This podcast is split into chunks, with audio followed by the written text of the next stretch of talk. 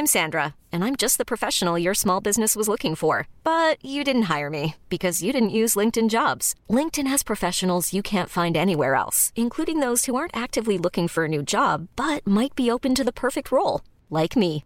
In a given month, over 70% of LinkedIn users don't visit other leading job sites. So if you're not looking on LinkedIn, you'll miss out on great candidates like Sandra. Start hiring professionals like a professional. Post your free job on linkedin.com slash achieve today. Hi, I'm Daniel, founder of Pretty Litter. Did you know cats tend to hide symptoms of sickness and pain? I learned this the hard way after losing my cat, Gingy. So I created Pretty Litter, a health monitoring litter that helps detect early signs of illness by changing colors, saving you money and potentially your cat's life. Pretty Litter is veterinarian developed, and it's the easiest way to keep tabs on your fur baby's health right at home. Go to prettylitter.com and use code ACAST for 20% off your first order and a free cat toy. Terms and conditions apply. See site for details.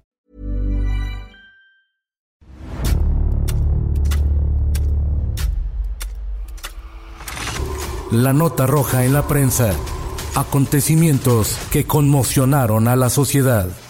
Esto es Archivos Secretos de la Policía.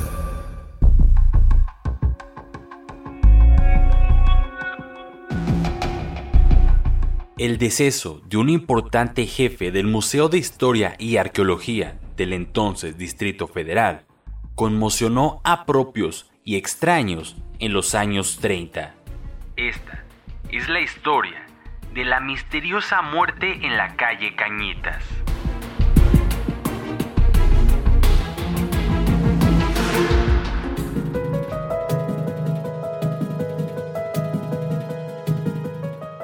En julio de 1938, la prensa informó que en circunstancias un tanto extrañas, la policía encontró el cadáver de un hombre de ciencia, Antonio Cortés Vázquez, de unos 72 años, en el cuarto de baño de la casa 30 de la calle Cañitas. Cerca de la puerta de aquel cuarto yacía el cadáver tendido boca abajo, con la cabeza hacia un lado, las extremidades inertes como serpientes quietas, y presentaba un balazo a la altura del corazón, el cual le atravesó el cuerpo y salió por el hombro izquierdo, marcándose el impacto en el techo de la estancia. Una de las circunstancias que les pareció notable a los oficiales en el sitio donde cayó el profesor, quien era jefe de una de las secciones del Museo de Historia y Arqueología, fueron los elementos que denotaban que durante su vida había sido víctima de una enfermedad ocasionada tal vez por el exceso en la bebida. Alrededor de las 2 de la mañana del domingo 3 de julio de 1938, la señora María Elena Sánchez llegó hasta el cuarto de criados de la casa del profesor Cortés Vázquez y dirigiéndose a los criados, exclamó a gritos. ¡Párense! ¡Párense! ¿Quién sabe qué tiene el señor? No se mueve y hay mucha sangre. Tan pronto como resonó la voz de la mujer, al momento aparecieron las empleadas domésticas, Manuela Martínez, Remigia Rivera y Florencio Rodríguez, este esposo de la primera, apenas cubiertas con sus ropas, con el semblante revelador de angustia, corrieron hacia el cuarto de baño que comunicaba con una puerta al comedor. Ahí descubrieron el cadáver de su patrón. Al llegar los policías a la casa de la calle Cañitas, la presencia de María Elena Sánchez pareció extraña, quizás sospechosa. Ella, por su parte, y no sin escrúpulos, tuvo que explicar su conducta, la cual, por cierto, resultaba muy comprometedora.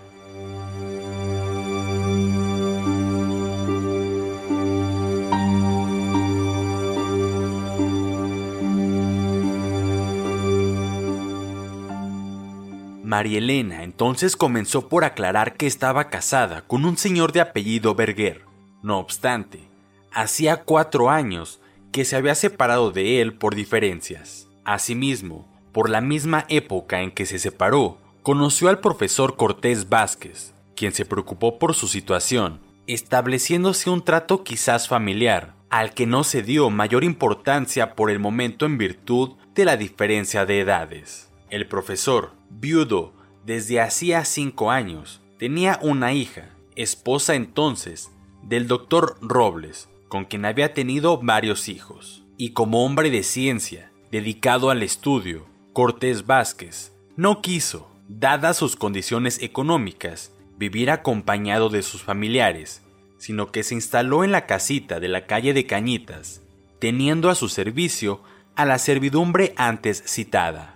En esa casa, el profesor Cortés Vázquez tenía formada una magnífica biblioteca en la que pasaba muchas de sus horas libres, y además contaba con un salón en el que guardaba toda clase de objetos artísticos y de valor.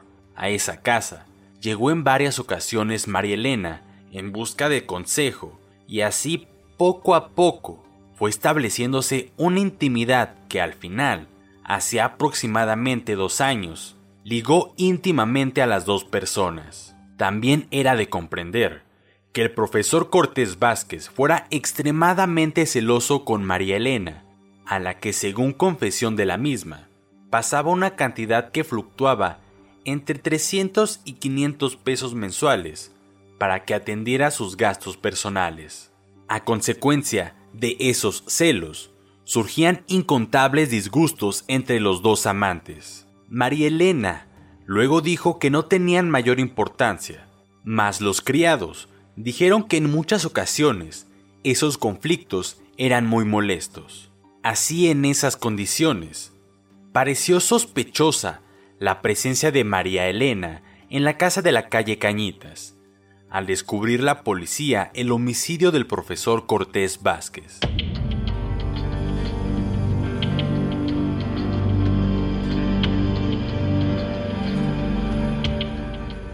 María Elena dijo que aquel domingo por la noche el profesor insistió para que comiera, pero ella lo rechazó. Después de un rato cedió y aceptó un té que el profesor preparó, mismo que se lo sirvió en la cama, pues ella, friolenta por la hora y rendida por el cansancio, buscó el abrigo de las mantas. El profesor, ya también para descansar, se despojó del chaleco y se dirigió al cuarto de baño, percatándose ella de que su amante padecía unos vómitos y poco después escuchó una detonación de arma de fuego que la dejó atónita.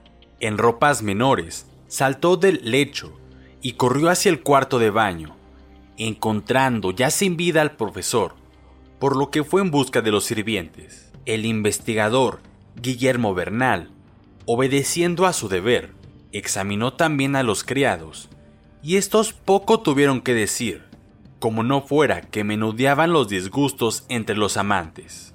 Para orientar a la justicia en sus investigaciones, también procedió a tomar moldes de parafina de las manos del profesor y de la propia María Elena, que no cesaba de temblar, según decía, por la impresión tan fuerte que sufrió.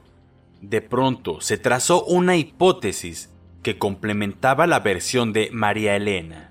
Se suponía que el profesor, al llegar al cuarto de baño, se sintió enfermo y al inclinarse sobre las piernas para vomitar, tropezó con la molestia que le significaba tener, según su costumbre, la pistola a la altura del cinturón, sobre el vientre, entre la camisa y el pantalón, por lo que la quiso sacar, mas en ese preciso momento, y por el movimiento, el arma se disparó, hiriéndose el proyectil en el pecho.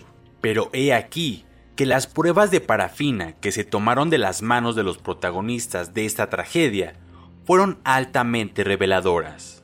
Después del análisis químico que se hizo por orden de Antonio Quijano, jefe del Departamento de Identificación, se vio que la diestra de María Elena arrojó reacción altamente positiva, es decir, que mostraba muchos residuos o huellas de pólvora.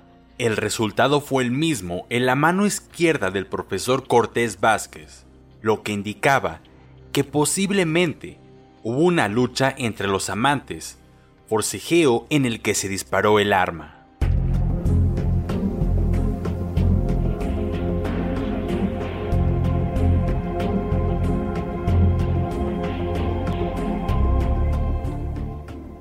La tragedia no tuvo testigos, puesto que los criados dormían ya en la pieza destinada para ellos, de tal suerte que María Elena tuvo tiempo de sobra para hacer desaparecer todo vestigio de lucha, incluso componer sus ropas y después forjar su versión. Mientras tanto, y dado el dictamen químico del Departamento de Identificación, ella quedó a disposición de las autoridades, que serían las encargadas de dar luz al asunto y en su caso, arrancar confesión a María Elena, principal protagonista de este drama. ¿Sabe usted que los moldes de parafina que tomaron de su mano derecha revelan que usted tenía manchas de pólvora y que por lo tanto varía mucho su situación? No es posible.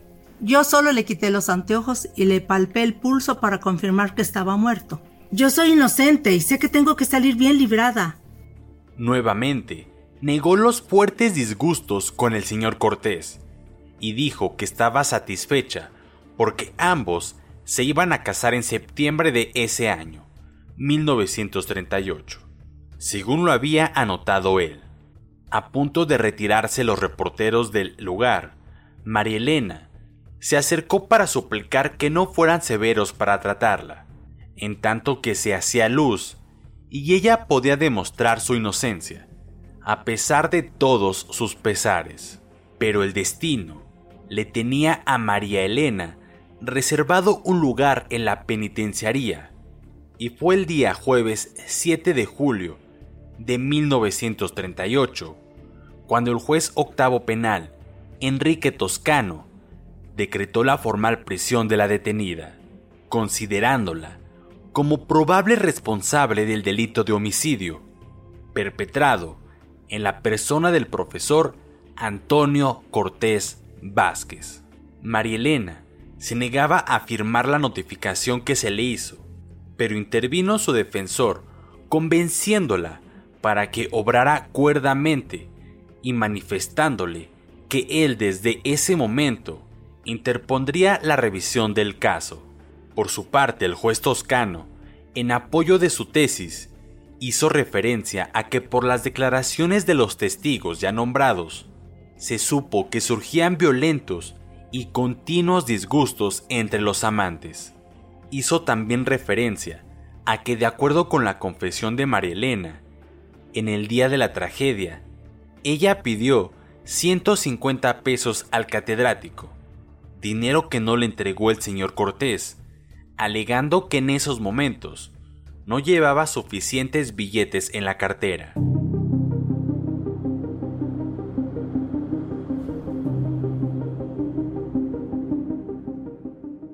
El juez toscano dijo que todas estas circunstancias lo llevaron a la conclusión de considerar a María Elena como presunta responsable en el homicidio del profesor. Por tanto, la Esfinge de Ojos Verdes, como fue llamada, se vio precisada a identificarse el viernes 8 de julio de 1938 ante el juez octavo de lo penal, con su verdadero nombre, María Elena Valdés Reyes. La procesada compareció ante su juez en esa fecha al mediodía, solicitando audiencia. Además que el juzgado ya tenía preparada una diligencia que juzgó de interés. Cuando el juez toscano se enteró del verdadero nombre de María Elena por documentos que tuvo a la vista, lanzó un discurso sobre la esfinge de los ojos verdes, reprochándole que hubiera engañado a la justicia. Vamos a ver, ¿qué quiere usted decirme? Que no tenga usted tan mala impresión de mí, señor juez, que no me crea culpable. Le juro, por lo más sagrado que hay en mi vida, mi madre y mi hijita, que soy inocente. Soy una mujer de buenos principios, que tuvo buena educación en los mejores colegios, que a los seis meses de salir de la escuela me casé, y por lo tanto no tuve tiempo para enfangarme en el mal. Dijo usted creer que yo maté al señor Cortés por dinero, y eso no es cierto, se lo aseguro, señor juez. Vuelvo a repetirle que soy inocente. Perdóneme que en la diligencia del otro día me haya exaltado y haya llamado desgraciado al portero y mocha a la criada. Yo soy tan católica como ella. Solo quise decirle hipócrita, Pero le protesto que no le he mentido, señor juez, que soy inocente, no tenía motivos para matarlo.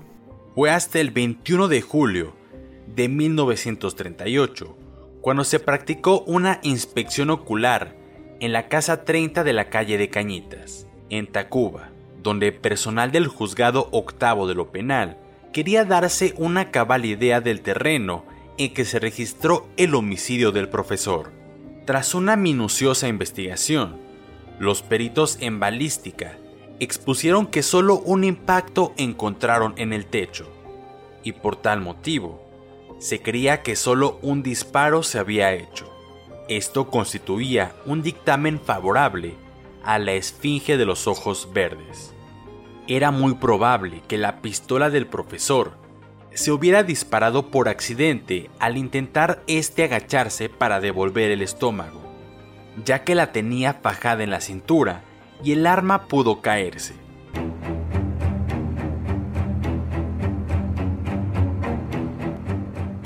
Soleada y alegre, fue la mañana de aquel día de julio de 1938, cuando María Elena salió de su celda en la ampliación de mujeres de la penitenciaría del distrito. Salió cubriéndose con un abriguito café y sonreía al explicar.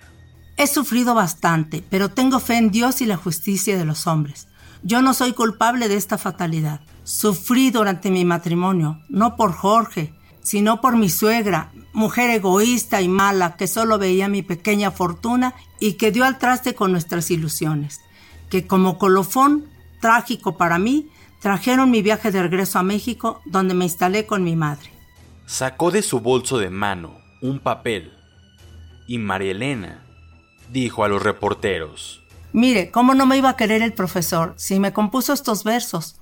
Ojos glaucos, ojos bellos, de enigmático lluviar. Ojos que me miro en ellos sin poder adivinar si son generosos o buenos. ¿A dónde me llevarán? guardó el papel y se despidió tendiendo la mano. Era hora de regresar a la celda, donde su madre la visitaría más tarde. Es muy probable que María Elena, la esfinge de los ojos verdes, haya recuperado su libertad en un plazo no mayor de un año, a partir de la fecha en que concedió la entrevista a la prensa. Aunque el enigma en el caso quedó sobre una nube de dudas.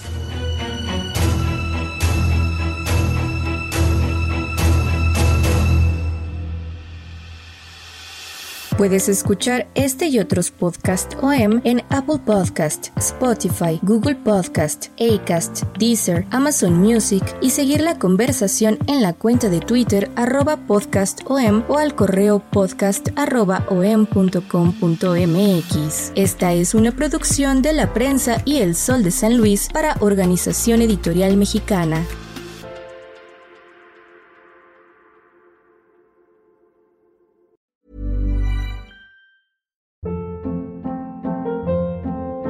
Hold up. What was that? Boring. No flavor. That was as bad as those leftovers you ate all week. Kiki Palmer here, and it's time to say hello to something fresh and guilt-free. Hello Fresh. Jazz up dinner with pecan-crusted chicken or garlic butter shrimp scampi. Now that's music to my mouth. Hello Fresh. Let's get this dinner party started. Discover all the delicious possibilities at hellofresh.com.